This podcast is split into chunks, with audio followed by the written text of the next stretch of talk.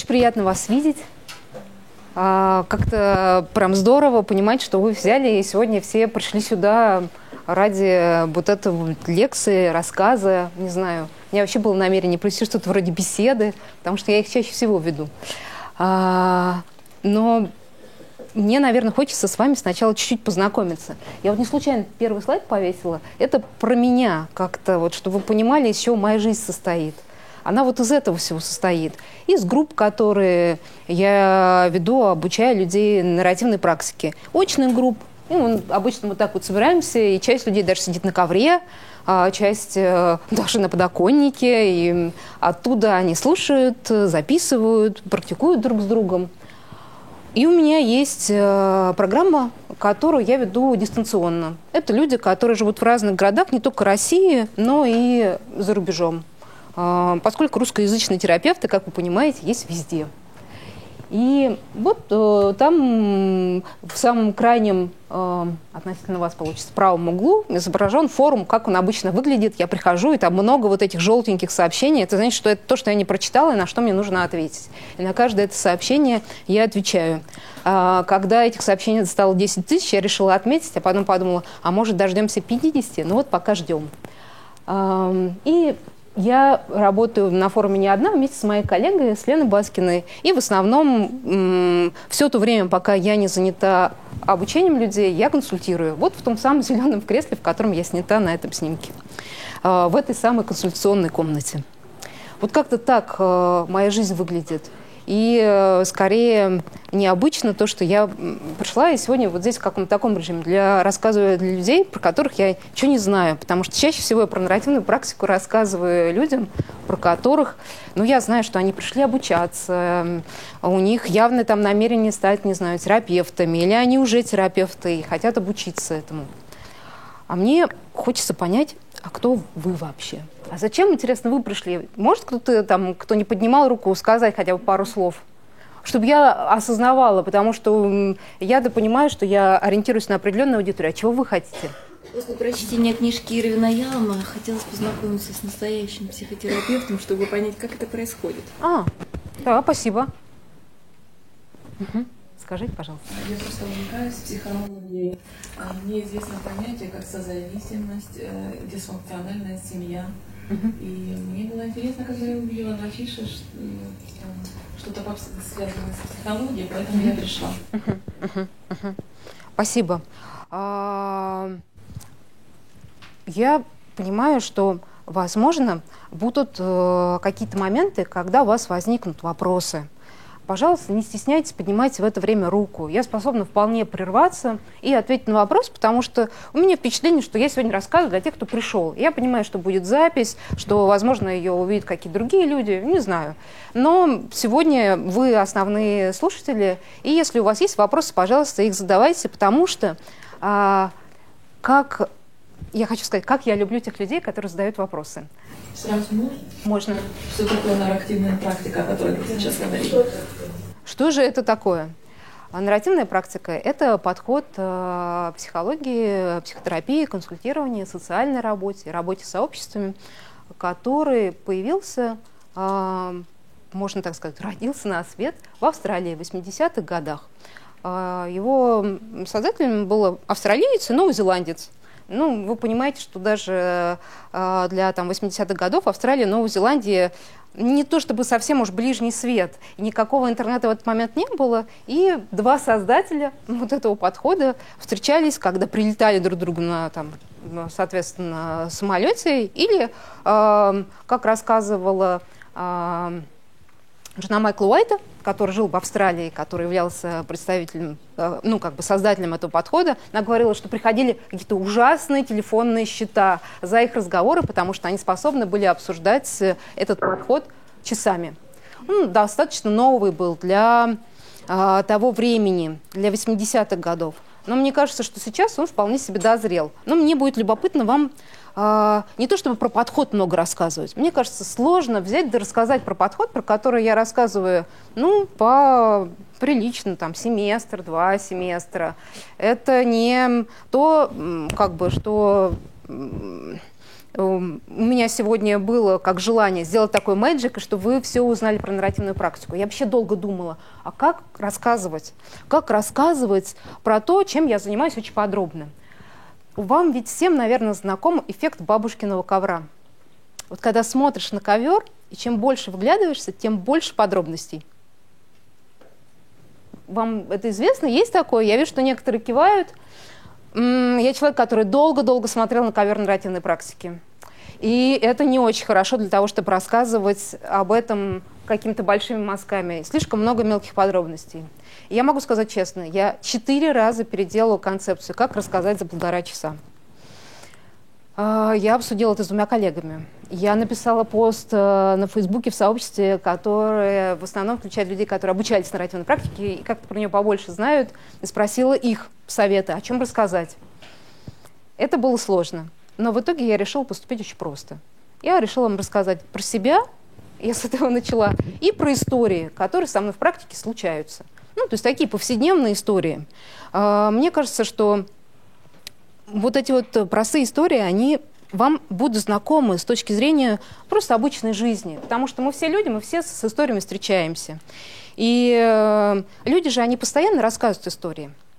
Если говорить вот просто даже в самом слове нарратив, это рассказ, повествование, история. Поэтому нарративная практика. То есть практика, в которой довольно много внимания уделено человеческим историям.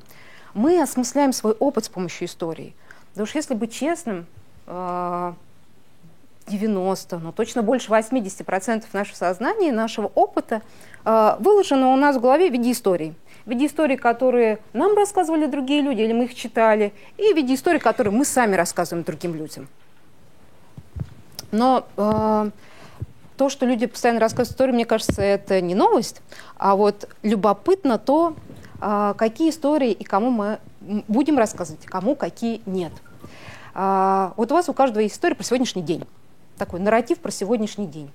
Представьте, что вам нужно сейчас повернуться, э, может быть, к соседу, которого вы хорошо знаете, или, может быть, э, другу, которого вы хорошо знаете, и рассказать что-нибудь про сегодняшний день.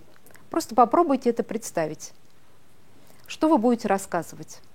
Просто прикиньте сейчас в голове. Что бы вы сегодня рассказали про сегодняшний день? У него было ведь много всего. Как-то проснулись, может, завтракали, может быть, нет, что-то делали, как-то доехали до сюда. Угу. Да? Удалось? Хорошо. А сейчас э, повернитесь, посмотрите вокруг. Найдите э, лицо хотя бы одного человека, он должен, должен быть незнакомый вам человек. Посмотрите. Ну, смотрите, есть люди, у которых очень симпатичные лица, они тоже на вас смотрят. Ага, и прикиньте, что бы вы этому человеку рассказали о сегодняшнем дне.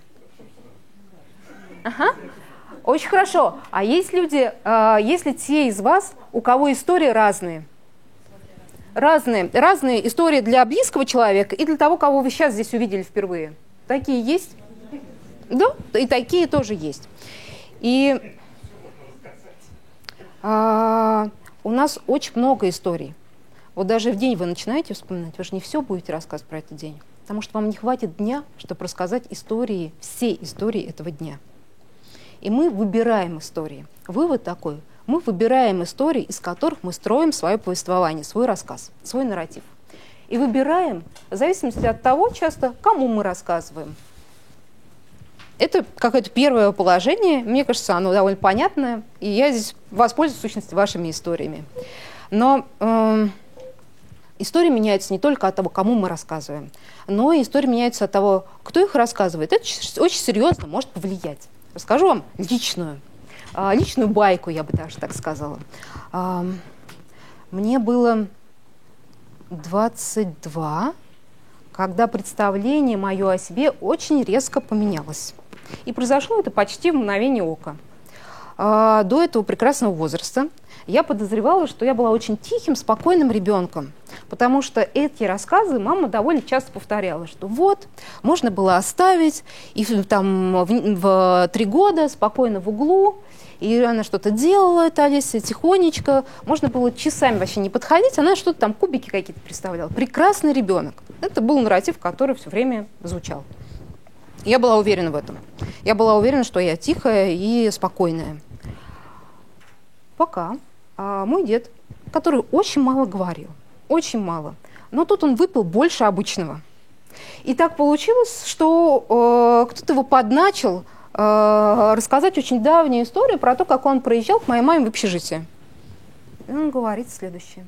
Вы представляете? Приезжаю я, значит, и говорю, Галя, это моя мама, где ребенок? Она говорит, комнате матери и ребенка. Ну, вы, если представляете себе, в общежитиях советского типа такая комната была, этажом выше. Он поднимается туда, говорит, я только поднимаюсь на этаж и слышу крики, визги, ужасный грохот. Из комнаты а, вылетают мамаши, держа ребенка на руках и крича «Уймите! Уймите кто-нибудь эту девочку!» Он говорит, я иду туда, потому что понимаю, что ты где-то там, и тебя нужно спасать. И вижу, что а, посередине комнаты ты так отчаянно бросаешься всем, что тебе попадается под руку, и это ты такой шум создаешь, это ты кричишь, визжишь и выгоняешь всех из комнаты. И э, он так э, посмотрел, он говорит, ну, в общем, я знал всегда, что ты за себя, если что, постоишь, ты такая громкая. Ну, представляете, я в этот момент подумала, хм, а действительно, ведь я довольно громкая. И если что, я за себя постою. Просто этот нарратив никогда до этого не поднимался. А тут он получил признание у всех членов семьи, все как так закивали. И а, вот такой истории, они а, очень здорово влияют на то, что мы думаем о себе. Наши представления о себе меняются в зависимости от того, какие истории о нас рассказывают другие люди и какие мы истории рассказываем о себе. Интересно, был ли у кого-то из вас опыт, мне кажется, он часто бывает а, в каком-то подростковом возрасте, когда вы рассказали историю о себе, которой не было, но это повлияло на то, что люди о вас думали. Да? Было? У меня точно было. Несколько раз в лагерях. Это было очень забавно. И другие люди, они серьезно влияют на то, что мы начинаем думать о себе и о том, что мы начинаем делать. Я вам прям зачту э, маленький такой рассказ э, девушки, которая ну, дала мне прям отклик на один мой пост. Она написала следующее, что я часто встречаю значимых для себя людей, которые в меня начинают крепко верить. И они верят так, что меня это не придавливает желанием оправдать их доверие, а наоборот, становится важной опорой. И это позволяет делать то, что я даже бы и не помыслила.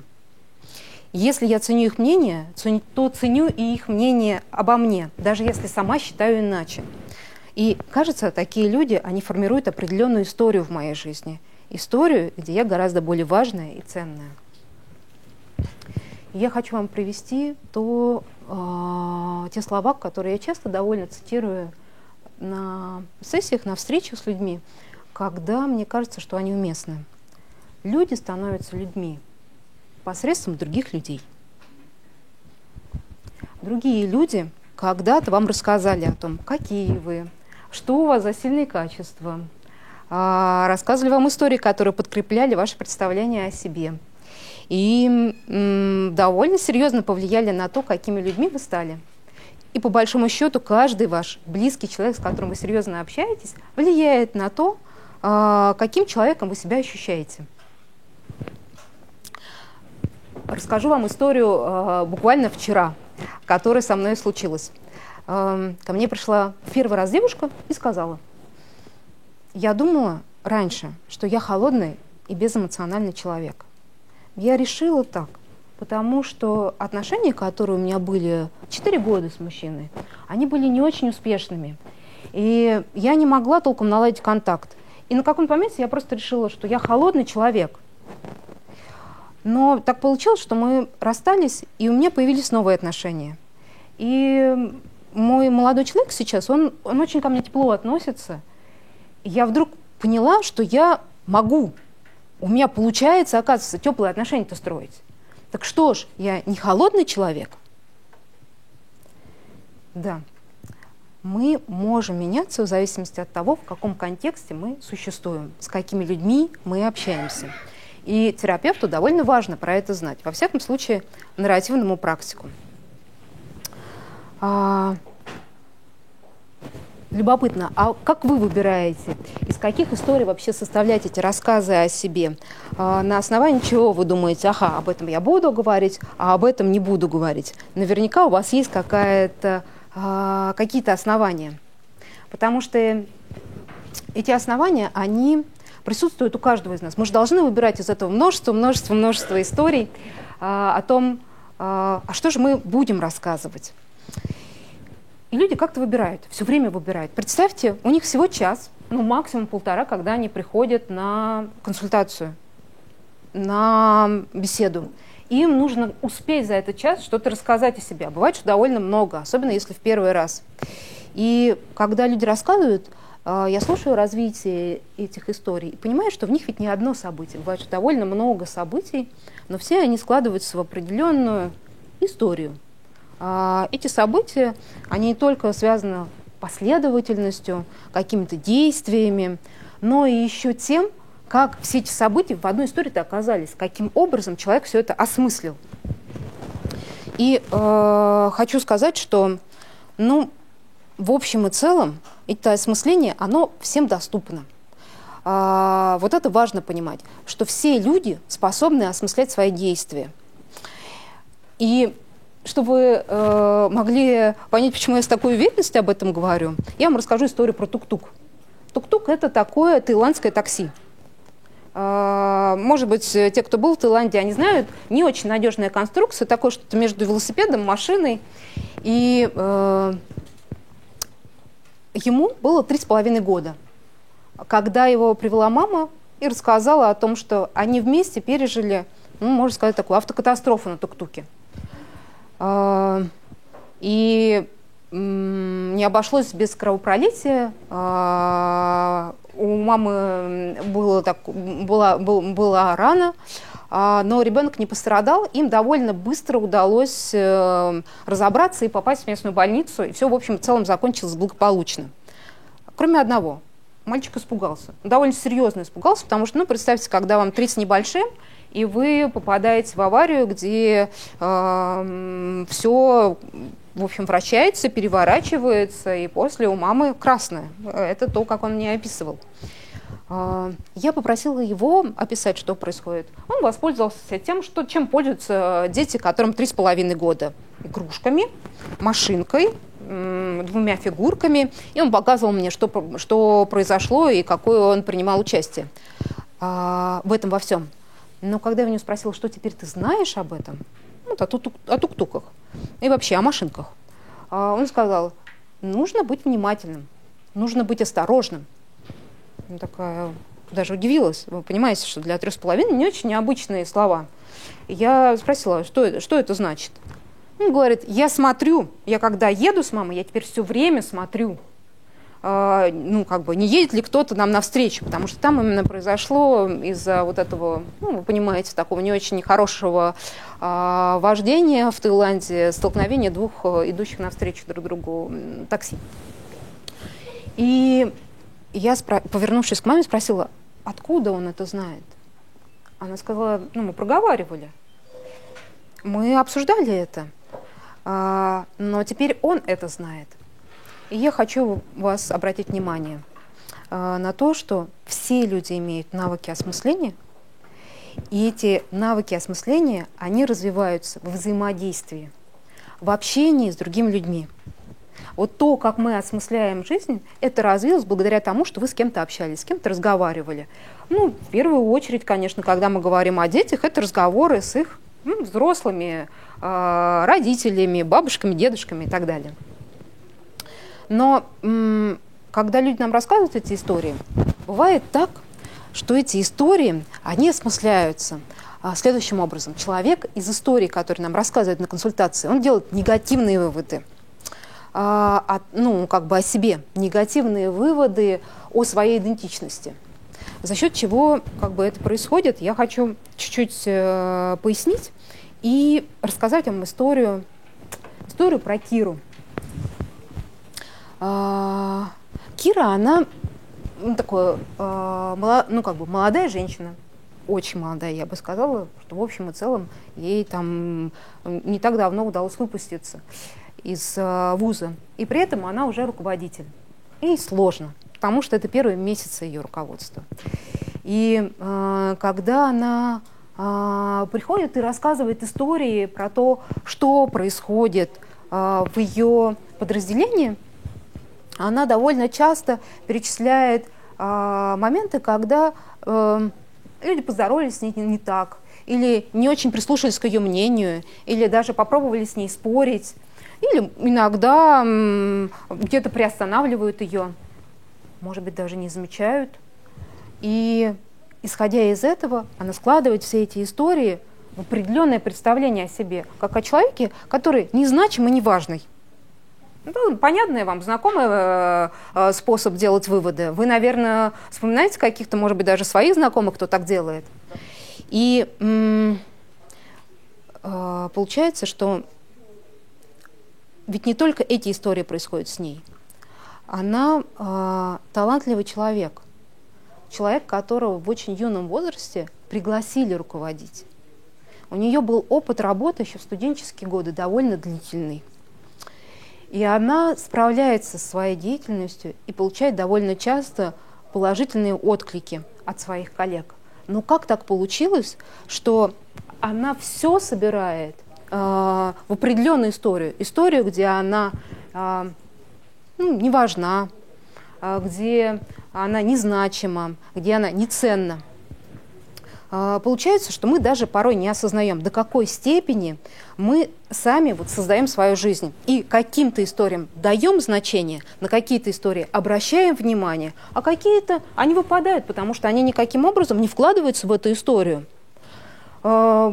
Конечно, поскольку я э, много раз уже успела поговорить с Кирой, у меня, соответственно, довольно много уже накопилось историй, которые я слушаю, я понимаю, что это невозможно. Не может быть, чтобы э, она была незначима. Ведь я понимаю, что есть истории, и гораздо больше, чем те, что она мне рассказывает.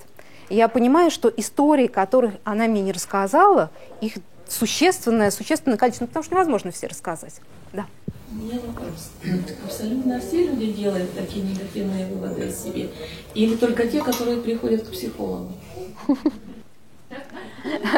Хороший вопрос, кстати говоря. А, я отвечу частично, а частично, наверное, отвечу в ходе вообще всего процесса, но просто чтобы не забегать вперед. Я понимаю, что все э, способы, как мы осмысляем, да, как мы строим? Мы же выводы строим на основании того, что у нас уже есть, на основании тех историй, которые мы уже до сих пор выделили. И эти истории, они тоже были выделены не случайно, нам эти истории рассказывали.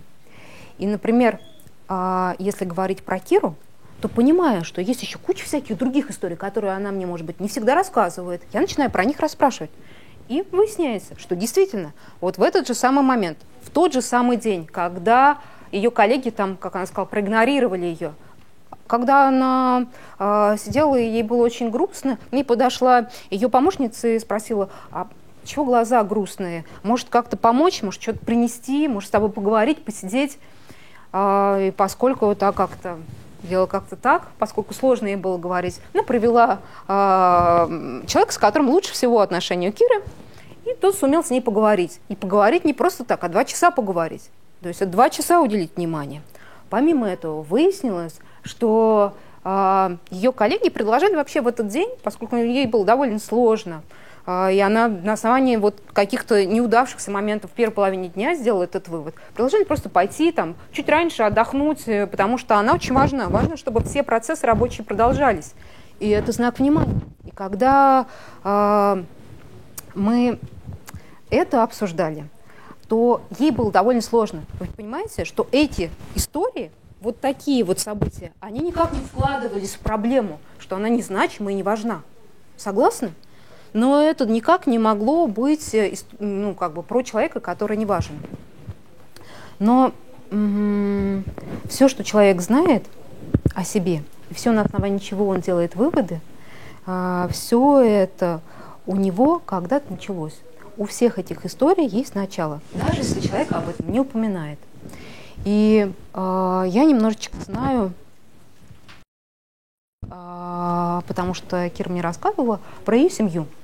И именно в ее семье весь принцип построения взаимодействия, общения в семье между всеми членами семьи. Он такой, чем лучше, как бы, чем больше ты игнорируешь, тем лучше. Чем меньше ты даешь внимания, тем ты круче в семье. Поэтому самый крутой тот, кто больше всех как бы а, пушит и игнорирует. И, конечно, на основании этого, из привычки а, из а, вот этих многих-многих-многих-многих-многих историй, которые сложились до рабочего момента, до этого рабочего коллектива, а, продолжают делаться вот эти вот выводы о том, что я незначима. И подтягиваться те события, которые хоть как-то это могут подтвердить. Но вот так, конечно, бывает не у всех, потому что вы наверняка даже знаете, пусть даже это не ваша семья, но может быть семья ваших друзей, а может быть семья, которую вы видели по телевизору. Это семьи, в которых идет очень хорошее общение. Идет такое взаимодействие, когда люди поддерживают друг друга. И дети, которые в этой семье растут, они научаются как-то очень, как говорят по-простому, позитивно смотреть на мир. Да? У вас же есть такие примеры? Потому что примеры нам помогают иногда сориентироваться и понять, вот здесь много-много каких-то негативных заключений о себе, а вот здесь человек позитивно оценивает себя. И э, мы, получается, живем-то как будто бы не одну историю, а множество. И жизнь в реальности – это множество историй. Мы очень избирательны по отношению к тому, какие истории мы высвечиваем, на какие обращаем внимание, а какие события только происходят с нами, промелькивают в нашей кратковременной памяти, помно бы навсегда исчезают. Если, конечно, к ним не обращаться. Если к этим историям, а их иногда называют в нарративной практике подчиненные или альтернативные истории, не давать внимания. И вот задача нарративного практика как раз состоит в том, что он этим подчиненным историям, которые никак проблемную историю не поддерживают, давать внимание, расспрашивать в первую очередь о них.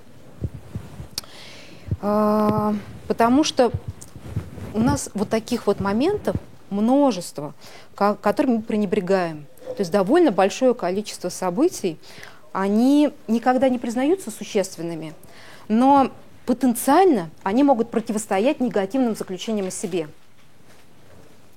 А, и чем больше насыщаются вот такие вот подчиненные истории, тем на самом деле для человека лучше, потому что чем больше мы описываем те истории, которые не относятся к проблемным, не относятся, не поддерживают проблему, тем лучше, я не знаю, скажем, крепче а, становится стержень человека.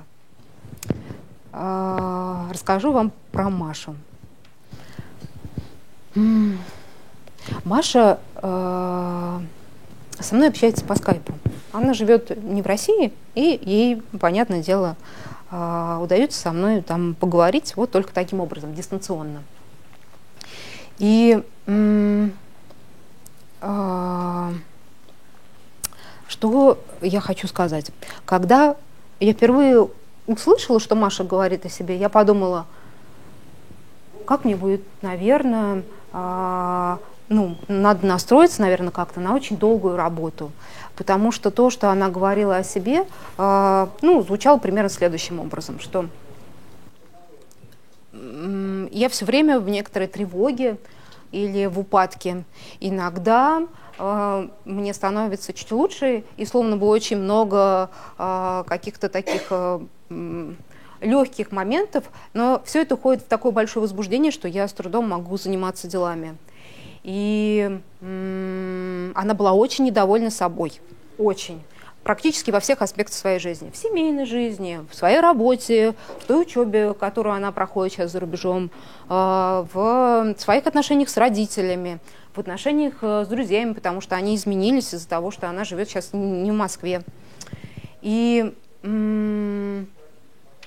я думала, что будет, за что зацепиться, потому что в общем и целом она свое состояние называла упадничество.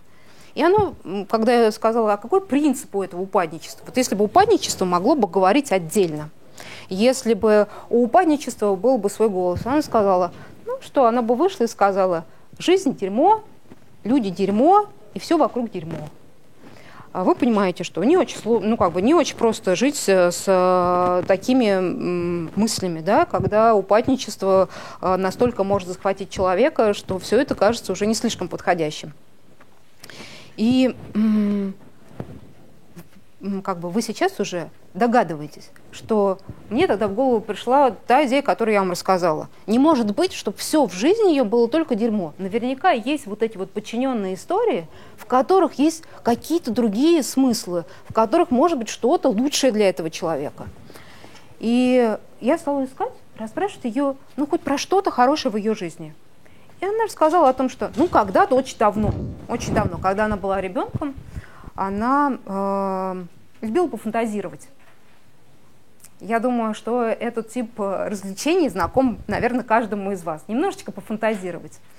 И она тогда сказала, что ну я не немножечко фантазировала, я очень серьезно фантазировала, потому что было как-то не очень комфортно, и я довольно много фантазировала, и у меня был любимый герой, робот, который, э, с которым я могла отправиться в разные путешествия, э, даже самые необычные, он меня защищал. И она сказала, ну, вы же понимаете, Олеся, что это же детская, детская стратегия. Сейчас-то я уже взрослая, я же не могу фантазировать. А, я же не могу сейчас сбежать из этой жизни. Очень логично. Но э, я у нее стала расспрашивать именно про это слово, про фантазирование. А есть ли какие-то кусочки фантазирования или какого-то, может быть, еще хорошего ощущения вот этой вот... Э, она сказала, робот-то заботился обо мне, заботы о себе. Она говорит, ну, о себе-то я, конечно, не очень хорошо забочусь. Я говорю, ну, может быть, кто-то о вас заботится. Может быть, хоть когда-нибудь, хоть совсем-совсем немножечко. А когда мы таким образом работаем, мы довольно настойчивы в том, чтобы обращать внимание на маленькие-маленькие кусочки опыта, потому что это словно ниточки, которые торчат, мы можем сначала поднять только маленький кусочек. Поэтому я спрашиваю, а крохотулечки такого опыта, который не про дерьмо? И она сказала, ну да, а, когда-то мне покупала мама одежду, когда я была подростком. Это было очень здорово, потому что я ощущала, что она обо мне заботится. И это были, ну, понимаете, 90-е, не так просто было с, с одеждой, со всякими э, деньгами в разных семьях. И она говорила о том, что когда мы шли за шмотками, это было э, очень а, как-то очень заботливо. Я ощущала себя прекрасно, потому что мама смотрела на то, как я выхаживала э, в, в новой одежке, и я чувствовала себя очень хорошо. И я спросила у нее, а вообще вот эта вот история со шмотками, она как-то сохранилась? Она говорит, ну вообще да, потому что так получается, что э, появились деньги, мама шмотничала, я шмотничала. Да и сейчас я иногда э, могу достать свои платочки и поиграться с ними. Вы понимаете, что мои ушки насторожились, я такая, поиграться с ними? Это что, тоже какие-то фантазии? Она говорит, ну да, я придумываю образы. Я придумаю, что я сегодня одену, кем я сегодня буду. Я говорю, зачем же, зачем и почему важно это придумывать? Она говорит, потому что я чувствую себя в безопасности. И так мы выяснили, что одежда – это практически как э, робот. Тогда одежда сегодня защищает ее. И можно фантазировать и играться. А, это маленькая, маленькая история, но из каждой маленькой истории, из каждого маленького смысла можно набрать себе, что же, исходя из этого, делать из этого смысла. Я говорю, ну, получается, жизнь не всегда полностью дерьмо. Она говорит, ну, когда я играю, она гораздо лучше. Я чувствую себя гораздо лучше. Мы с ней договорились о том, что она будет просто по 10 минут играть каждый день. Совсем немножко. Играть это значит доставать вот эти платочки, примерять э, как э, одежку, выбирать, в чем она действительно пойдет, а не пойти в пижаме. Ну, потому что вы понимаете, что э, в России гораздо больше внимания обращают на одежду, но в целом в Берлине можно пойти в пижаме, никто сильно не как-то, не то чтобы не обратит внимания, но не ткнет пальцем. Полицейский не остановит. Да, да, полицейский не остановит. И э, вот такие способы действовать, когда мы развиваем очень внимательно и насыщаем вот эти подчиненные истории, не основные, не проблемные, а те, которые помогают решать проблему. А, вот в этом зачастую состоит наша работа. Потому что нет решений в проблемных историях. Люди ведь чаще всего приходят за решениями, за тем, чтобы стало лучше и легче. И они очень хорошо разбираются в проблемных историях. Но там, в этих проблемных историях, никаких решений нет. Они есть вот в этих подчиненных историях. Почему да, вы называете их подчиненными? О, это не мое название, это название э, Майкла Уайта. И как он... в оригинале, вы не помните, интересно? Нет, сейчас э, не, не буду врать. Если вы захотите, я потом вам пришлю, если вы мне там просто оставите свой mail. А,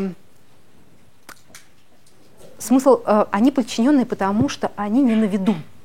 Это все равно, что э, если представить себе э, разговор с человеком, у которого проблема. Ну, у вас у всех есть этот опыт. Вы все разговаривали с друзьями, у которых была какая-то беда. И когда они рассказывают, они же рассказывают так, что только как будто бы это существует. Словно бы это основное, что происходит сейчас в их жизни. Вот это проблема, вот эта беда. И это доминирующая история. И она чаще всего из тех, что нам рассказывают в кабинете, это проблемная история. Люди не приходят к нам э, с тем, чтобы рассказать. Я хочу, наверное, оговориться. Они не приходят в первый раз. Но довольно часто, чем дальше к, к завершению работы, тем больше люди говорят о предпочитаемых историях, о том, что им удалось, о том, что им нравится в жизни, и о том, как им это удается реализовывать. Но вначале, да, в основном у проблемных. И эти истории доминирующие. А те, которые там где-то на фоне, до которых еще нужно добраться, помни о том, что они действительно существуют, они реально есть. Они как будто подчиненные. Но их очень важно вывести на свет, дать им внимание, расспрашивать про них и их сделать доминирующими. Потому что когда, э, если бы вы видели глаза Маши, когда она э, сказала про игру и про фантазию, что она может это, мне кажется, я не видела такой ее улыбки ну, довольно давно и не могла бы представить, что она может быть ну, настолько раскрепощенная, настолько теплая. Ей явно понравилась эта идея играть так. Угу. А если не удается раскопать вот эту подчиненную историю, это говорит о том, что человек находится уже в депрессии? Я хочу сказать, что и у людей депрессии, и у людей, которые молчат, и у людей, которые говорят о том, что они хотели убить себя или хотят сейчас себя убить, у всех у них есть подчиненные истории. И когда бывает, что человек приходит и говорит вот так вот, что мне сейчас так плохо, что в целом, в целом э, настолько мне сейчас нехорошо, что я подумала о самоубийстве. Я помню хорошо такой разговор с девушкой, а когда она еще предварила этим, что вообще это будет моя третья попытка, я, вы понимаете, села ровно и подумала очень внимательно о том, какой вопрос ей задать. И я спросила ее о том, а на что она надеялась, когда она шла сюда. Ведь она выбрала прийти, а не пойти на эту третью попытку сразу. Значит, у нее были какие-то надежды. И эти надежды, они идут как раз из этих историй. А, и она сказала, я почти не надеюсь, почти не надеюсь, но вдруг было бы все равно так здорово, если бы все-таки он пригласил меня на вот этот вот праздник, на 8 марта. Ну, это была история, связанная с мужчиной. Я хочу сказать, что она на 8 марта, на 14 февраля, простите, что она пришла ко мне вот с этим совсем прям под Новый год прям вот Новый год должен был быть. Я, конечно, подумала о том, что вот Новый год, как, что. И у меня не так много времени, потому что она в целом была твердо настроена, что если 14 февраля не пригласит, на первой встрече она была именно, именно вот в этом убеждении, то третьей попытки не миновать. Мы завершили нашу работу 8 марта. 14 февраля она а, вместе со своими подружками праздновала этот праздник. Он ее не пригласил, но 8 марта она сказала, что она чувствует себя гораздо лучше. И потом уже через знакомых я узнала, примерно через год, что у нее прекрасные отношения, и они уже, ну вот почти этот год весь и длятся, и что они устойчивы думают о том, что, ну, возможно, все закончится свадьбой. Поскольку больше я о ней не слышала, я подозреваю, что работа произошла успешно, и все у нее благополучно.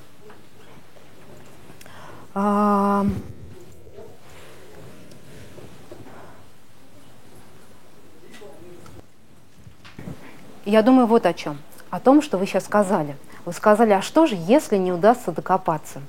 Но всегда у человека есть определенные эмоции. Они очень сильные. Очень сильные. Мы ведь действительно серьезно страдаем, когда что-то происходит не так, как мы бы хотели. Это действительно нас серьезно затрагивает. Мы можем не просто эмоционально страдать.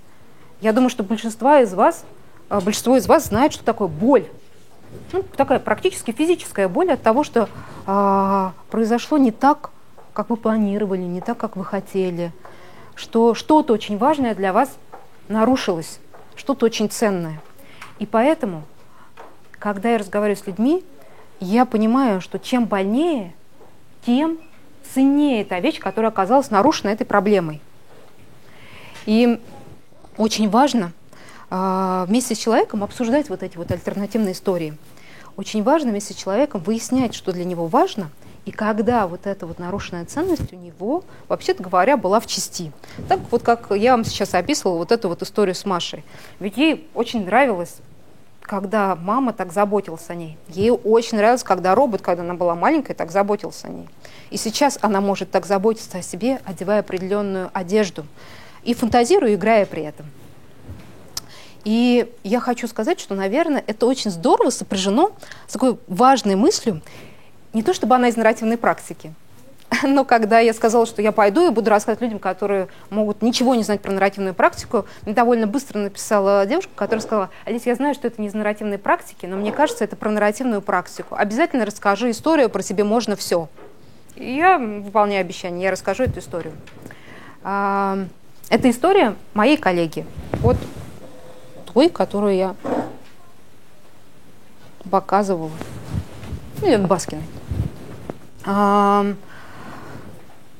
помню, что мне было очень непросто, когда э, я переживала свой развод. И э, у меня было ощущение, что, наверное, как часто бывает у людей при разводе, что, ну, все, прежней жизни не бывать, и вообще неизвестно, что будет дальше, и очень тяжело, потому что очень сложно отпускать ту жизнь, которой много лет, и даже если ты ей не полностью удовлетворен, все равно хочется, чтобы она была. И в этот самый момент а, Лена меня очень здорово поддержала. И она очень сильно меня вовлекала в разные какие-то проекты, наши общие рабочие проекты. А, мне кажется, довольно часто друзья и коллеги так делают. Они стараются вовлечь человека, которому нехорошо, в общее какое-то дело. Это здорово помогает. Это, мне кажется, такая бытовая психологическая помощь, которую ну, каждый может заняться, это хорошо. Но э, самое важное, что тогда произошло, что на каком-то моменте, когда я спросила, а можно так? Она посмотрела на меня и сказала, тебе можно все. Я не знаю еще таких слов, которые на меня повлияли больше. И когда я услышала это, что тебе можно все, я поняла, что от, мне от этого действительно хорошо, это разрешение, которое очень серьезным образом сейчас меняет мое настроение, я чувствую себя по-другому. Я с тех пор решила это разрешение рассказывать и давать тем, кому могу. А, и в свое время я дала как раз этой девушке, поскольку она была участницей одного из э, моих курсов. Я на курсе просто ребятам сказала, ребят, вам можно все. Вы меня спрашиваете, можно ли консультировать? Можно. Можно ли помогать людям? Можно. Вам можно все. И э, вам хочу то же самое сказать вам можно все. Вы можете выбирать самое лучшее из того, что вам предоставляет жизнь. И не просто выбирать, но и перевыбирать, если вам вдруг захочется. Есть э,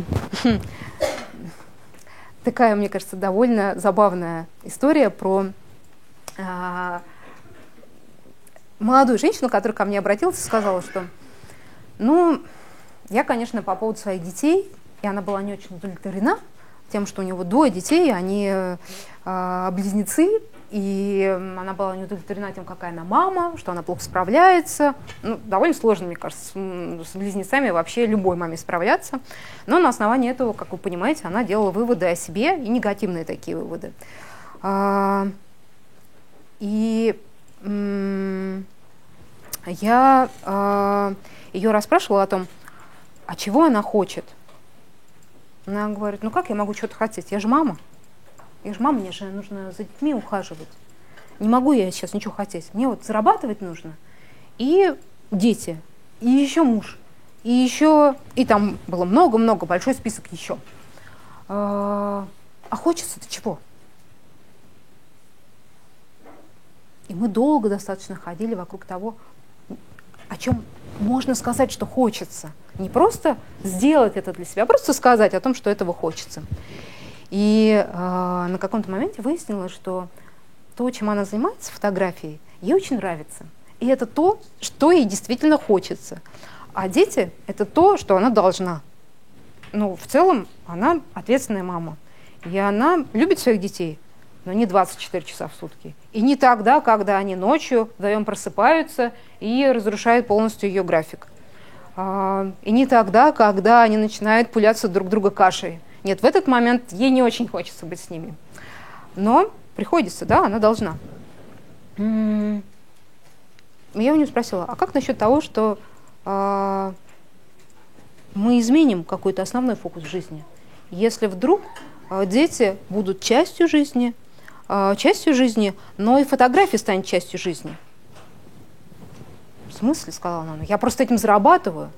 А, этот разговор он состоялся где-то, наверное, с полгода назад. А сейчас она может провести по три часа на прогулке с фотоаппаратом. Раньше она говорила, что она фотоаппарат берет с собой только на работу, потому что это была только работа.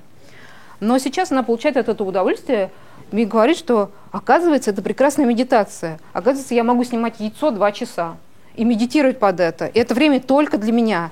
И она говорит о том, что для нее очень важно запечатлевать приходящую красоту. У куриного яйца есть своя красота. По крайней мере, она ее видит. И вот эту возможность перевыбирать все вы имеете. У каждого из вас есть возможность не просто выбрать, там, быть мамой, но и перевыбрать. И быть, например, в большей степени фотографом. Потому что для нее сейчас фотография не работа, а часть ее жизни. Гораздо больше. И эта жизнь стала гораздо лучше. А, это совсем свежая история. А, мне кажется, с идеей, которая вам всем знакома. А, скажите мне, пожалуйста, а сколько из вас чувствует, что вы должны самореализовываться? Поднимите руки. Что вы, ну как бы, что самореализовываться – это хорошо. Должны кому? Отлично, хороший вопрос. Очень замечательно. А, ну вот, эта идея, она довольно бодро присутствует в нашем обществе, что мы как будто бы должны самореализовываться.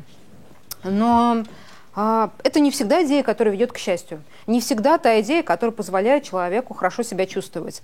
Потому что когда а, мы а, разговаривали а, с одной девушкой, она сказала, что нужно работать, нужно самореализовываться. Он говорит, я просто ощущаю, что я должна, но только мне как-то нехорошо от этого.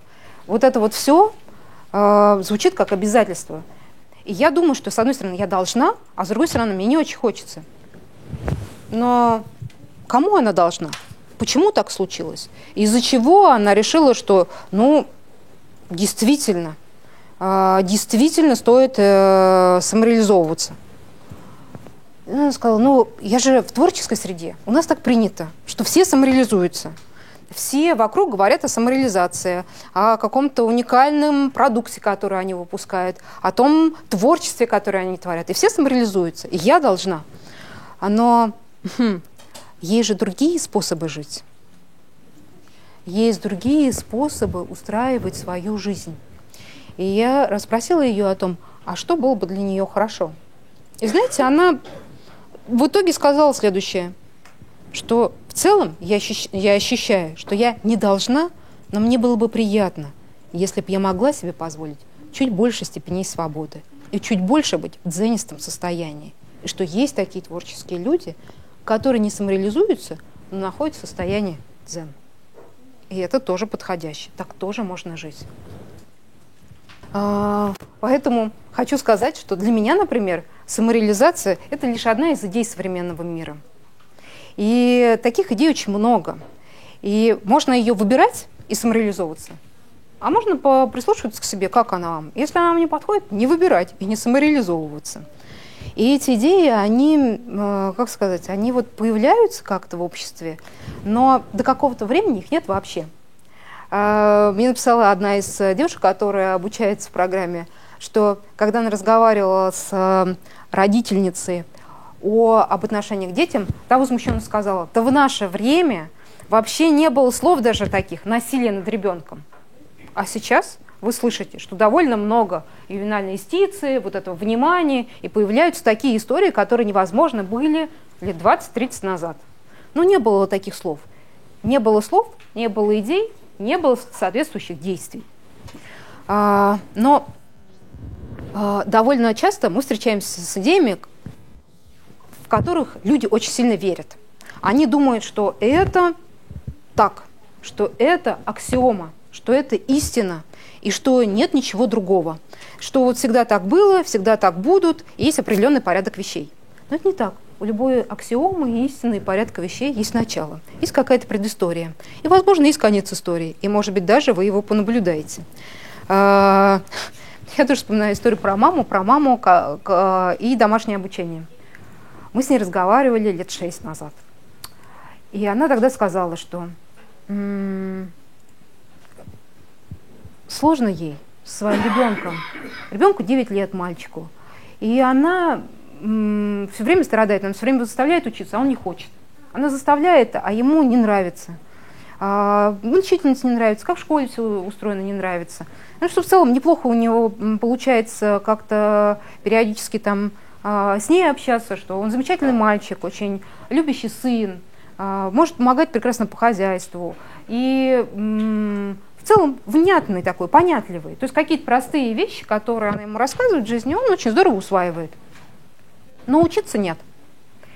И я у нее спросила, а как мне кажется, откуда все это взялось? Когда могла начаться эта история? У кого мог научиться не хотеть учиться? Она говорит, у кого? У меня. Я тоже терпеть не могу учиться. Учиться – это не самая хорошая история для меня. Я до сих пор вспоминаю вот эти вот 10 классов, которые я провела в школе, как самое большое наказание. Это самый большой ужас для меня снова бы вернуться в школу. Так здорово, что я уже работаю, и мне туда не надо. Есть определенные контексты, где нам нехорошо. Есть определенные обстоятельства, в которых мы чувствуем себя не окей. Но она сейчас замечательно работает, у нее устроена жизнь, стабильный заработок, она довольна тем, как она продвигает в своей карьере. Школа оказалась ни при чем. Довольно часто родители полагают, что что произойдет, если ребенок не закончит школу или не будет учиться в школе? Вы представили, что там говорят родители? Я помню одну цитату. Да он закончит бомжом на лавочке или под лавочкой, если он не будет сейчас учиться. А, но, да, да, да, да. Но сейчас это уже не является такой большой проблемой, потому что в нашем обществе появились представления – домашнем обучении, альтернативном обучении, заочном обучении. А тогда она говорила только о том, что весь этот ужас придется пройти ее ребенку, и что нет никаких альтернатив. И что все закончится, ну, в лучшем случае, как у нее, когда она до сих пор порой просыпается в поту от того, что ей приснился сон про школу. А, и у нее была мысль такая, что все будет так, и никак иначе. Но это была истина на тот момент. А сейчас это не так. Истин вообще много. И что-то, что раньше было истиной, может быть не истинным сейчас.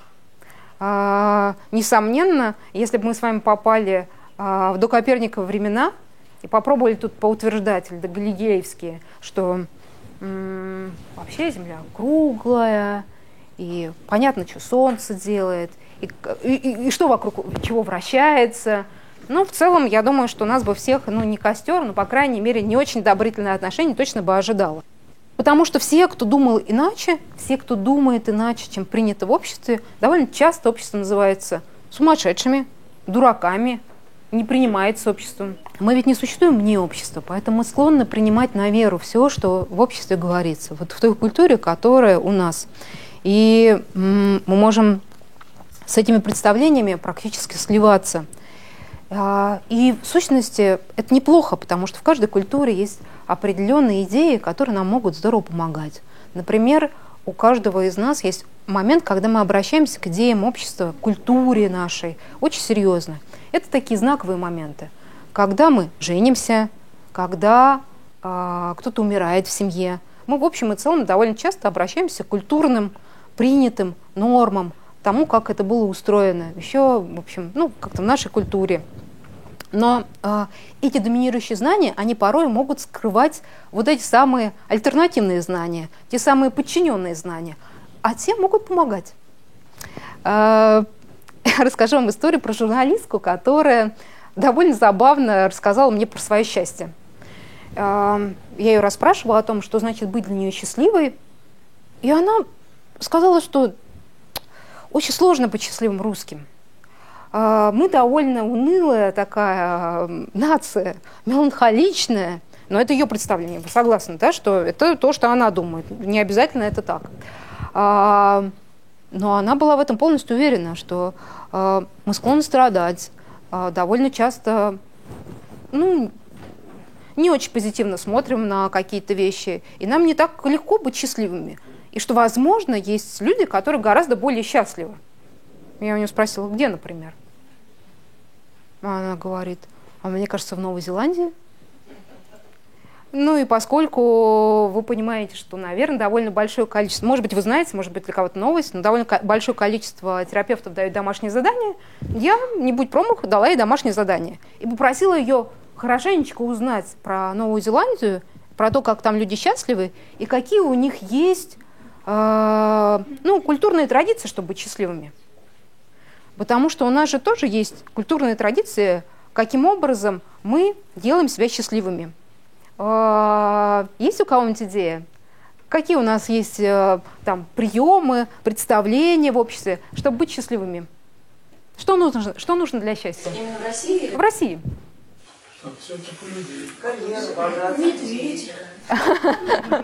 Карьера, богатство, медведя у кого-то, чтобы все как у людей. Есть определенные обстоятельства, когда мы более счастливы. А, например... Страдать. Страдать нужно русскому человеку, чтобы быть счастливым. Чтобы быть счастливым на контрасте. Очень, да. А, это же... Да, когда сосед, когда сосед страдает. Так или иначе, страдание очень здорово начинает связываться а, с счастьем. И весь вопрос в том, выбираете ли вы такой вариант счастья. Потому что можно быть счастливым очень по-разному. Потому что те же новозеландцы, как оказалось, счастливы довольно, ну, как сказать, умеренно. У них нет идеи про то, что нужно сильно пострадать, чтобы быть счастливыми, но есть э, представление о том, что некий такой постоянный позитивный фон – это вообще нормально, что ну, что-то проходит негативное, а позитивное оно вроде как вот остается. И а, хм, я вам не показала вопрос, который у меня тут э, застрял. А, но человек, любой человек, каждый из вас, какой бы вы культуре ни принадлежали, может выбирать. И каждый из вас сам лучше знает, чего для вас подходящее, что для вас лучше. Потому что в нарративной практике есть представление о том, что каждый человек сам автор своей жизни – и у каждого есть возможность выбрать самый лучший вариант проживания своей жизни, свои ценности, свои представления, и о том, ну, как бы, ну, думать о том, исходя из этих ценностей и представлений, как лучше жить, что делать, а, какие навыки при этом использовать, какие умения и ценности. Я вас хочу, ну, как будто бы пригласить сейчас а, ну, в такой консультационный кабинет. А, сначала в качестве ну, человека, который пришел на беседу. Я не случайно говорю все время беседа, беседа, беседа. А, вы, наверное, чуть больше поймете, почему беседа, когда мы с вами попробуем вот этот вот трюк, побывать там на этой консультации. А, но для меня это действительно так, потому что мы же беседуем с равными людьми. Нарративный практик, он не эксперт. А, если я сейчас вас попрошу это представить, то, наверное, вы представите как, как какое-то пространство, где сидит какой-то вот человек. И э, вы, вступая в беседу с этим человеком, на каком-то моменте поймете, что он очень уважительно и с большим любопытством вас расспрашивает о вашей жизни.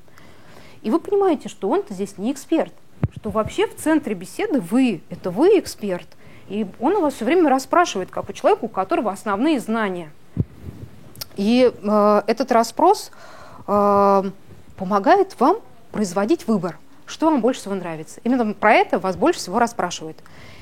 Плюс на каком-то моменте вы начинаете чувствовать, что вы отделены от проблемы. Вот вы пришли с какой-то проблемой и с мыслями о себе, а тут вы понимаете, что проблема-то отдельно, и что ваш вот этот вот э, визави, нарративный практик, он о проблеме отдельно расспрашивает, а о вас отдельно. И понимает, что проблема – это проблема, а вы – это вы, и вы не проблема.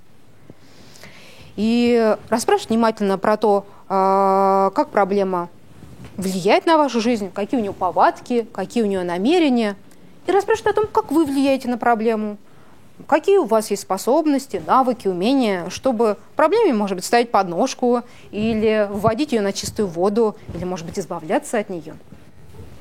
И на каком-то моменте, возможно, вы ощутите то, что довольно часто люди говорят после работы с нарративным практиком, сравнивая, если не был опыт работы с другими терапевтами, что очень классное ощущение, что я в порядке.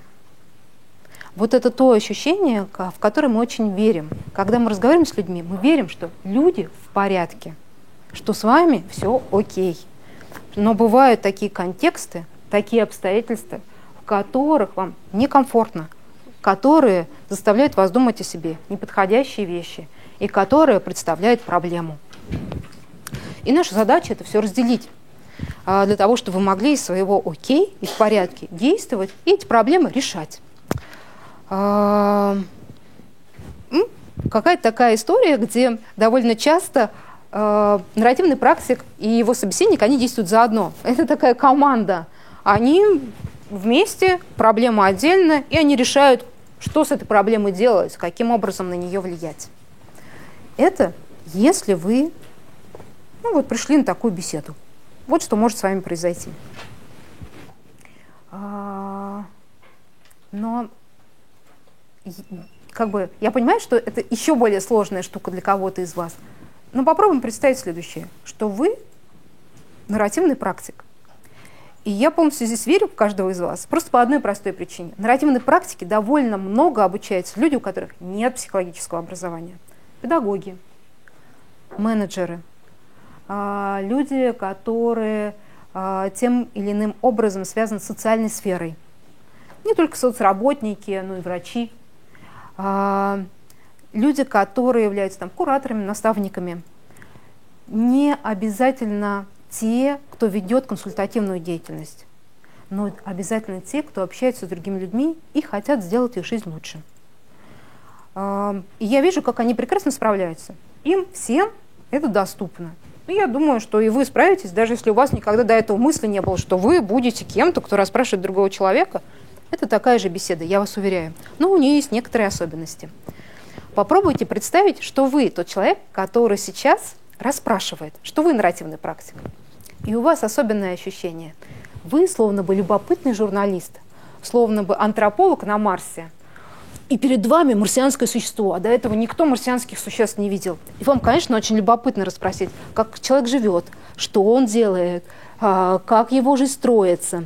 И вот это вот любопытство и желание задавать вопросы – это основное, мне кажется, и существенным образом отличающее э, вот эту позицию расспрашивающего. И вместе с тем вы понимаете, что вы не можете интерпретировать что там с человеком происходит, потому что вы про это еще ничего не знаете. Вы не строите диагнозы, у вас нет никаких предположений, у вас абсолютно свободные плечи. Вы не несете ответственность за то, чтобы решать, с человеком все в порядке или не все в порядке, ок его история или не ок, это его решение. Он сам ее осмысляет, и он сам выносит оценки, ок его история или не ок как ему с этой историей быть. И поэтому достаточно много энергии сохраняется, потому что любопытство и интерес, они скорее добавляют вам энергии. И вы слышите такое, хм, а вы не устали после такой беседы? И вы думаете, да нет, у меня, похоже, антидот от выгорания. Потому что мне очень легко и просто, я просто расспрашивала, а если я вдруг в чем-то там сомневался, не знал, какой вопрос задать, я спрашивала, а какой вопрос лучше всего задать? Это один из любимых вопросов нарративных практиков. И он действительно помогает. Всегда можно спросить у человека, с которым хочется поговорить, но ты не знаешь, какой сейчас вопрос лучше всего для него. У него спросить, о чем бы ты хотел мне рассказать, что за вопрос я могу тебе задать, тебе будет на него интересно отвечать. И э, это очень благодарная позиция, потому что нарративный практик верит, что у человека есть ресурсы для того, чтобы справляться. В наших глазах люди могут, они активные. Это люди, у которых вы же видите, вы вон посмотрели на этих записях, есть навыки, есть умения, есть смысл жизни, есть действия, которые они делают для того, чтобы эти смыслы жизни воплощать. И есть э, цели и задачи, которые подкреплены особенными мечтами, надеждами на что-то. И это очень здорово, когда с таким человеком разговариваешь. Чувствуешь, что жизнь хороша. А, наверное, это основное, что я хотела бы рассказать но есть, э, может быть, какое-то количество вопросов, а если нет, я покажу маленький кусочек видео. А, скажите мне, пожалуйста, как вы сейчас? Да. А, смотрите, а какие есть ограничения в нарративной практике? То есть, допустим, лично мое мнение, что при консультировании нужно использовать а, те практики, которые подходят данному человеку в данной ситуации, в данном, ну, то есть определенный подход. И при каких ситуациях нам лучше не использовать нарративный подход? Для всех он подходит, действительно, потому что где-то, наверное, гештальт лучше. А давайте немножечко с другой стороны посмотрим. Я, я вам сейчас... Сейчас, секундочку. Не-не-не. Я хочу вам сказать вот что. Вы смотрите не с той стороны. Нарративная практика или гештальт а, – это инструмент. Я не знаю, как правильно. Я не гештальт-терапевт, поэтому... А, это инструмент в руках у э, терапевта, помогающего специалиста. Инструмент нужно же, чтобы было удобно держать, чтобы человек знал, как им пользоваться. Нет никаких универсальных специалистов и нет никаких универсальных методов. Но в первую очередь инструмент должен подходить самому специалисту. А чтобы вы понимали, я еще приведу кое-какие цифры про эффективность психотерапии. Это важные цифры. Мне кажется, особенно важно, если вы думаете о походе к какому-то терапевту. Так вот, эффективность психотерапии лишь на 15% зависит от того, какой метод использует терапевт. На 15% задумайтесь об этом. Зато на 40% зависит от того, какой контакт у вас сложился с этим человеком. Поэтому, когда вы выбираете себе терапевта, пожалуйста, думайте не о том, каким там он инструментом пользуется – но посмотрите на него. Может быть, вам удастся найти его фотографию. Может быть, вдруг у этого терапевта есть видео. Послушайте его. Если вам этот человек симпатичен, то, скорее всего, ваша терапия пойдет гораздо успешнее, нежели если вы выберете кого-то, кто, не знаю, обладает там регалиями или 115 методами, а, но он вам не симпатичен. Потому что на 40%, правда, зависит от того, как вы вообще, как, как вам друг с другом, как людям. И э, есть, на, сейчас, простите, на 30%, а на 40% зависит от того, как в вашей жизни все устроено. От того, что называют экстратерапевтическими факторами, то бишь, которые от терапии никак не зависят. И я хочу сказать, что они здорово зависят от того, э, есть ли у вас друзья, э, есть ли у вас любимая работа, э, есть ли какие-то поддерживающие мероприятия, которые как-то в вашей жизни присутствуют. И неважно, это поход на маникюр или э, катание на лошадях, или, может быть, вы ездите в какие-то страны. Это могут быть очень разные увлечения. Но это экстратерапевтические факторы, за них не несет ответственность терапевт. Он может об этом ну, узнать, если вы ему расскажете, а может и не узнать. Но это очень здорово влияет. Вы вместе с терапевтом проводите всего, в лучшем случае, один час э, в неделю в кабинете. А все остальное количество часов, 24 на 7, вы проводите вне этого кабинета. Разве вы верите в то, что а то огромное количество часов может быть менее влиятельным, чем то время, что вы провели в кабинете? Гораздо более влиятельно то, что происходит в вашей жизни – но если у вас есть желание там, двигаться в сторону изменения своей жизни, вы нашли терапевта, с которым вам комфортно, и вы понимаете, что тот инструмент, который он использует для вас, подходящий, и при этом вы вместе с ним работаете над тем, чтобы эти экстратерапевтические факторы становились все лучше, чтобы у вас появилась сеть поддержки, то, что называется в нарративной практике такой поддерживающий жизненный клуб. Если работать над тем, чтобы у вас появилась работа, если вдруг ее нету, или восстановились какие-то связи с друзьями, если они вдруг были утеряны, вот тогда работа будет осуществлена, и она будет хорошей. Наверное, не знаю, ответила ли я в полной мере на вопрос. Я хотела вам показать фотографии людей, которые в нарративном сообществе. А, ну, мне кажется, что это довольно серьезно, вы же понимаете, влияет, когда э, так смотришь на мир, когда таким образом смотришь на э, проблемы, мне кажется, что это начинает влиять на наше мышление. Это же наша рамка. Мы таким образом начинаем видеть мир, и, соответственно, собираются определенные люди.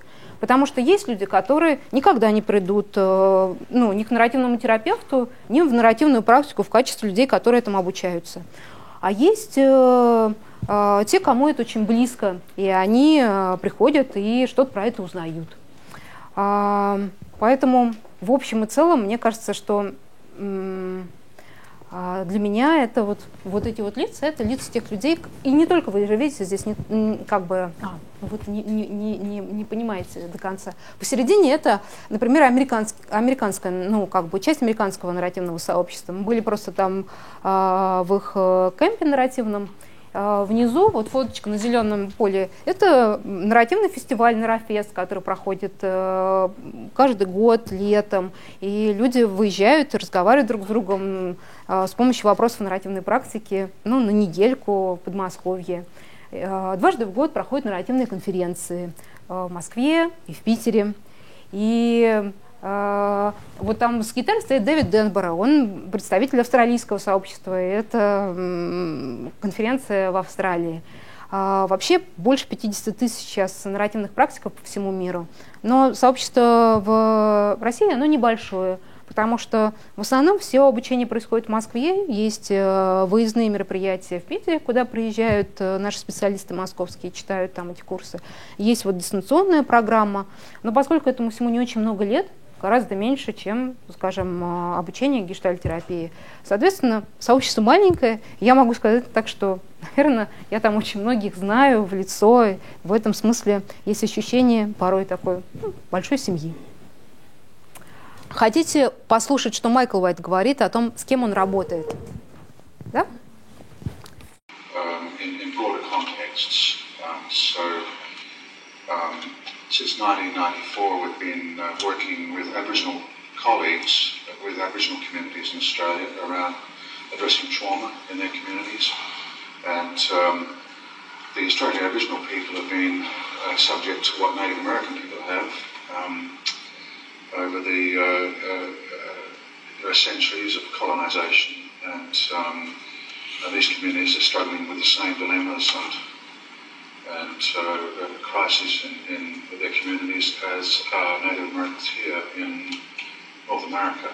And so um, um, I've just actually come from uh, Toronto where I was doing a workshop, but also um, I was also um, working with a team in uh, a place called Caledonia Six Nations. It's um, it's Caledonia's town southeast of uh, Toronto, and um, there are some huge conflicts in the community around uh, land issues, and uh, um, and it's been it's, it's, there's been a lot of violence and lots of trauma, and so we were working with a team uh, over over four or five days uh, with the community um, in an effort to address um, not just the trauma that um, has been in the outcome of, of what's been happening in, in Caledonia in the last year but um, also in terms of uh, providing a foundation for the, the communities to find a way forward together.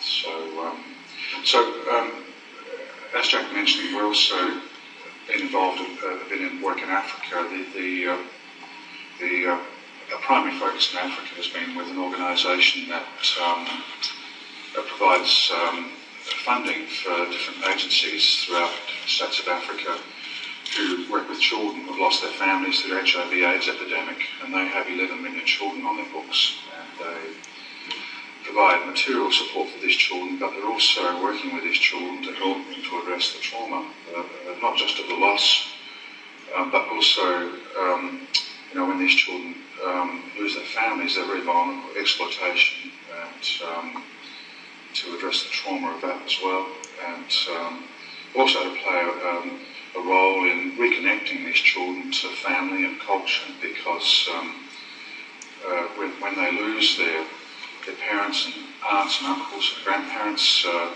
they often become disconnected from community and culture and become non-social. And that's a huge problem in Africa at the moment.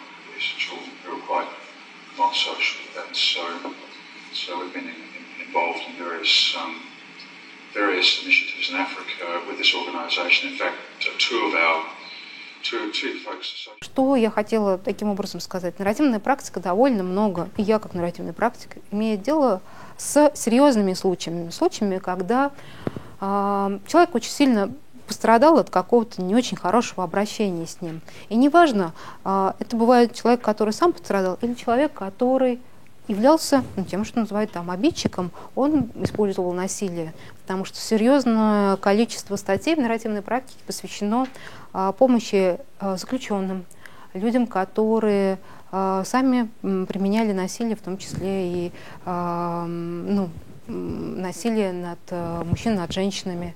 А, и, и тем, и другим обеим сторонам здесь нужна помощь. А, это что касается сложных моментов, с которыми нарративная практика имеет дело. И мне кажется, что, как всегда, а, все-таки самое основное, что мне хотелось вот как-то вам донести, это не то, чем сильна там нарративная практика, а то, что вообще есть такой способ смотреть на мир, на жизнь, на людей и относиться к себе. Мне кажется, что вот это вот моя была самая главная идея. Потому что до того, чтобы это использовать, применять, ну, там можно, если вам понравилось, вы точно найдете, почитаете. Довольно большое количество сейчас э, текстов есть в библиотеке Дарьи Кутузовой, потому что она была тем самым человеком, который привез нарративную практику в России в Россию. И там много э, примеров в статьях о том, как нарративные практики работают в школе, с семьями, э, с разными группами поддержки и так далее. Но даже если вы не работаете с людьми, даже если вы никогда не думали о том, чтобы пойти к терапевту, даже если вы а, никогда не а, чувствовали с собой какие-то потребности в эту сторону, но вы пришли сегодня сюда, наверняка вы что-то с собой унесли. Что-то, может быть, уже давно знакомое, но просто оно подкрепилось в этой беседе, а может быть, что-то сегодня было и новое. Очень любопытно услышать, если у вас есть у кого-то комментарии. Как вам была эта беседа, этот разговор. На самом деле, действительно, как с вами сказали, это какой-то другой способ смотреть на свою собственную историю, на историю других людей. И по поводу, ну, вернее, в процессе того, как вы рассказывали вот эту несколько теорий, как это истории, я, вот, может быть, у каждого это тоже было, соотнесенность какая-то со своими собственными историями, со своими какими-то знакомыми событиями. И меня это очень сильно скликнуло, как-то зарефлексировалось хорошо. Поэтому, наверное, большое спасибо, я обязательно а есть какие-то пособия, кроме интернета? А, книжки. Но я могу сказать, что вот, вот я даже специально вам принесла. Это практически раритетное издание, потому что этой книги уже несколько, несколько лет нет ни, нигде. Я поэтому э, считаю, что я вам высокую ценность отдала в руки. Пожалуйста, верните. А, наверное, самая известная книга нарративной практики, а, которая присутствует, карта нарративной практики Майкла Уайта. Она, наверное, даже в чем-то похожа, похожим образом построена, там тоже много историй о том, как проходит сессия с большими подробностями, ответами и вопросами, и э, ну, какое-то количество теории, исходя из чего такие вопросы задаются, а не другие, э, и к чему это, собственно, приводит на сессиях.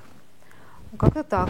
А если говорить э, про все-таки интернеты, потому что ну, в основном сейчас там информация, то э, есть э, э, сайт, который я веду последние несколько лет, это сайт Nerd и там есть довольно простые, как мне кажется, материалы, в частности, даже написаны теми людьми, которые обучались на программе. Ну, есть, мне кажется, прекрасный материал, э, который посвящен тому, как использовать экстернализацию для разговоров с детьми. И вы даже не будучи нарративным практиком, можете ее почитать и взять себе что-то на заметку. А, есть материал о том, как можно производить свидетельский отклик. А это очень важная штука с точки зрения того, как можно а, сказать что-то очень важное человеку, поддержать его такой очень сложный момент его жизни. Мне кажется, что это практически такой бытовой навык, который, ну, если была моя возможность, если бы у меня вот, э, представим, было бы миллион долларов, честно, я бы его пустила именно на этот проект, если я не могла его забрать себе. Ну, извините, да, э, свои приоритеты. Но мне кажется, что э, есть какие-то простые вещи, которым мы можем обучать детей, своих близких, знакомых, и они могут очень здорово изменять жизнь. Вот, например, следующая встреча будет как раз бесплатная про э, случай, который будет рассказывать э, нарративный практик о том, как она использовала свидетельский отклик для того, чтобы помочь договориться маме и дочери. А там еще есть э, ее муж, муж дочки, и он тоже, в общем и целом, как-то в эту историю завязан, его тоже обучали свидетельскому отклику. Я хочу сказать, что это обыденная история, когда можно обучиться чему-то очень простому, но это очень серьезно может изменить вашу жизнь. Вот если говорить про какие-то простые вещи. У меня вопрос. А можно ли использовать эту практику в работе с собой, э, самоанализ? Я хочу сказать, что не просто можно, а есть целый разработанный метод письменной практики. Э, и Дарья Кутусова, про которую я вот уже упоминала, что она эту нарративную практику привезла в Россию, она разработала э, такой целый серьезный курс о том, каким образом э, с помощью письменных методов можно помогать себе. У нее есть книжка, она Дарья Кутузова, да, письменные практики. Если вы забьете Дарья Кутузова письменные практики, Яндекс вам сразу выдаст несколько сайтов. Поэтому можете смело кликать, там на каждом, по-моему, есть упоминание книжки. Ее можно, насколько я понимаю, купить, распечатать себе или э, купить сразу печатный экземпляр. В общем и целом, можно этим способом вполне себе помогать и довольно большое количество людей, которые как, когда-либо, вот если посмотреть на срез, кто приходит обучаться нарративной практике, они часто приходят и говорят, впервые я попробовал нарративную практику в виде письменных практик, и мне понравилось, я хочу просто про это теперь знать больше. Ну, если у человека есть такое намерение. Поэтому можно начать с этого, вполне уверенно. Угу. А вы, вы согласны с тем, что все-таки нарратив скорее подходит а, для лечения следствия, а не причин? А что имеется в виду под причиной-то? Ну, вот, допустим, то, что вы рассказывали, когда там детские, детские, а, детские а, скажем так, вот эти а, проблемы, что ее, чем она незаметнее, тем она лучше в семье, да, вот, что а это же детская проблема, которая а, тянулась до сих пор. Да, это история, которая тянется до сих пор, действительно. Но вы не а, прорабатываете прошлое, вы меняете ее отношения сейчас, здесь и сейчас. Нет. Я расспрашивала ее о том, что еще в ее жизни э, существует, и что еще в ее жизни существовало. И она также рассказывала о том, что и в детстве были маленькие кусочки, которые никак не встраиваются в эту историю. Потому что и позитивные вот эти предпочитаемые, эти подчиненные истории, у них тоже начало бывает довольно давнее.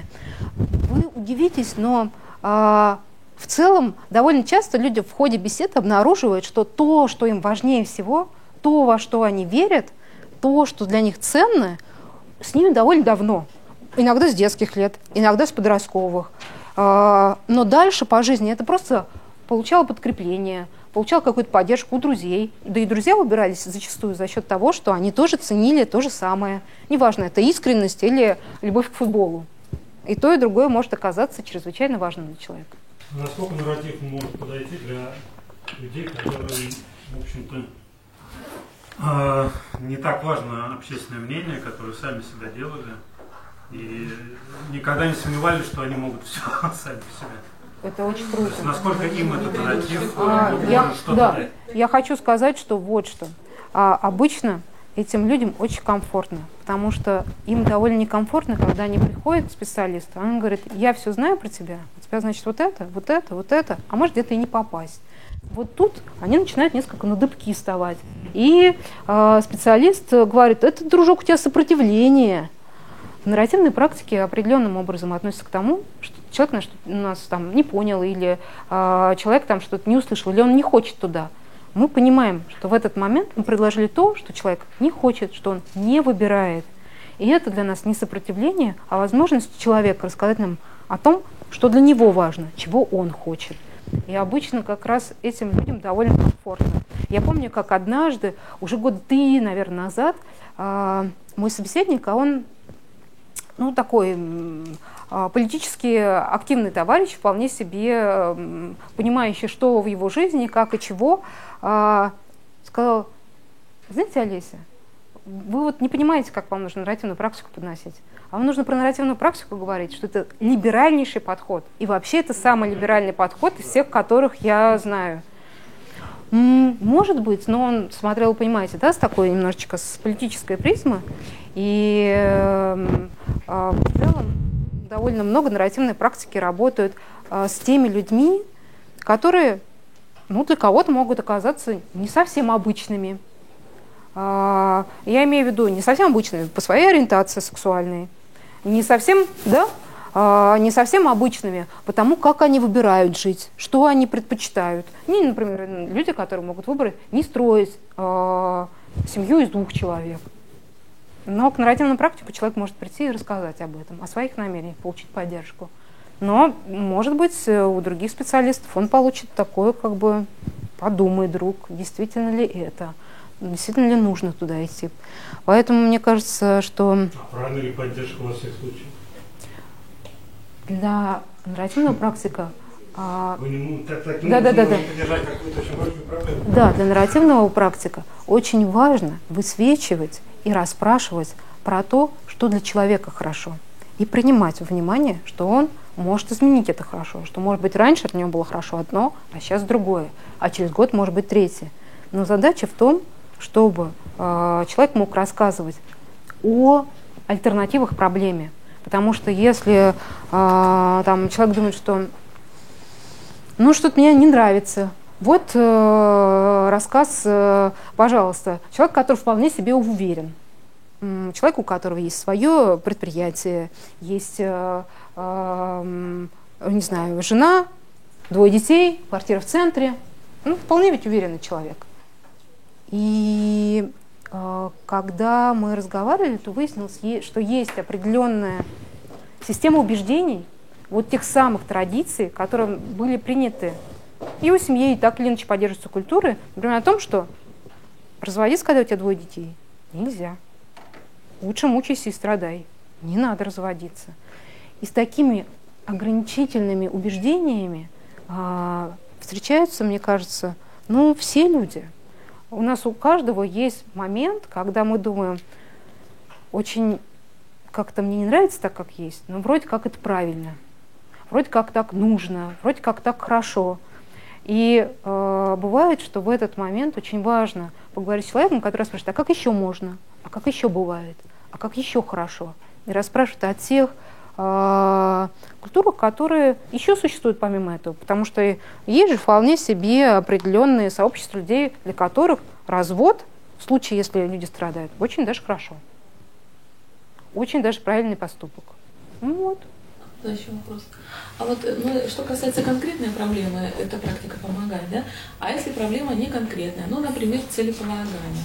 Ну, к примеру, я, допустим, ставлю себе цель, не могу выработать шаги к ее достижению, и сомневаюсь вообще, что это мое, но где-то в глубине души я понимаю, что мне это нужно, что для моей личности это было бы хорошо. Вот. Э, тут же можно сказать, ну тебе тут в данном случае мне хорошо не решать эту проблему. Вот сейчас мне хорошо не решать проблему. Но в перспективе на будущее я понимаю, что ее решать надо. Вот здесь эта практика может помочь? Если бы ко мне пришел человек с чем-нибудь подобным, я бы расспросила про то, что это будущее, в котором ну, эта проблема, например, решена. Что он обещает, ради чего человек будет стараться, что там может это реализовываться важно. еще, как это будет. Это может быть и хорошо, и плохо. И никто, ни терапевт, ни пациент не знает об этом. Но тогда люди -то с такими задачками в общем и целом э, не приходят. Если человек скорее сомневается, и он думает, что это будет нехорошо, зачем ему это делать? А если сомневается и думает, что это хорошо, но не может к этому прийти никак? Ну да, потому что сомнения, это, мне кажется, такие вполне себе зловредные жучки, которые часто не дают совершаться большим делам. Они вроде небольшие, но поскольку они настойчивые и э, могут подтачивать нас э, каждый божий день, всякий раз, когда мы слегка задумываемся, не заняты делом, то они могут останавливать от того, что мы действительно хотим. То есть можно с такой проблемой? Можно и с такими проблемами приходить, да. Спасибо. Мне кажется, что это вообще к любому терапевту можно прийти с такой проблемой и получить помощь. Здесь нарративные практики не, не, не претендуют, что они только что-то подобное решают.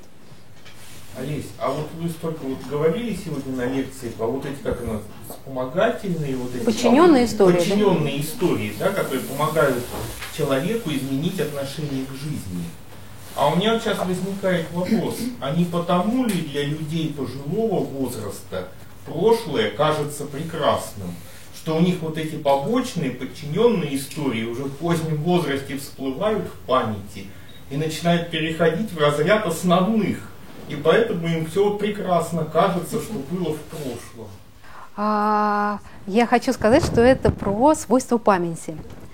А, свойство памяти такое физиологическое. Я имею в виду здесь как, вот, ну, я не говорю здесь как психолог, я здесь говорю практически как нейрофизиолог, как биолог. Я не очень много про это знаю, но то, что я знаю, относится примерно к следующему. Наша память, а, наша долговременная память устроена таким образом, угу, что а, в тот момент, когда мы ну, скапливаем вот эти вот сведения, есть естественным образом моменты, разрушения нашего организма, они же касаются и памяти в том числе.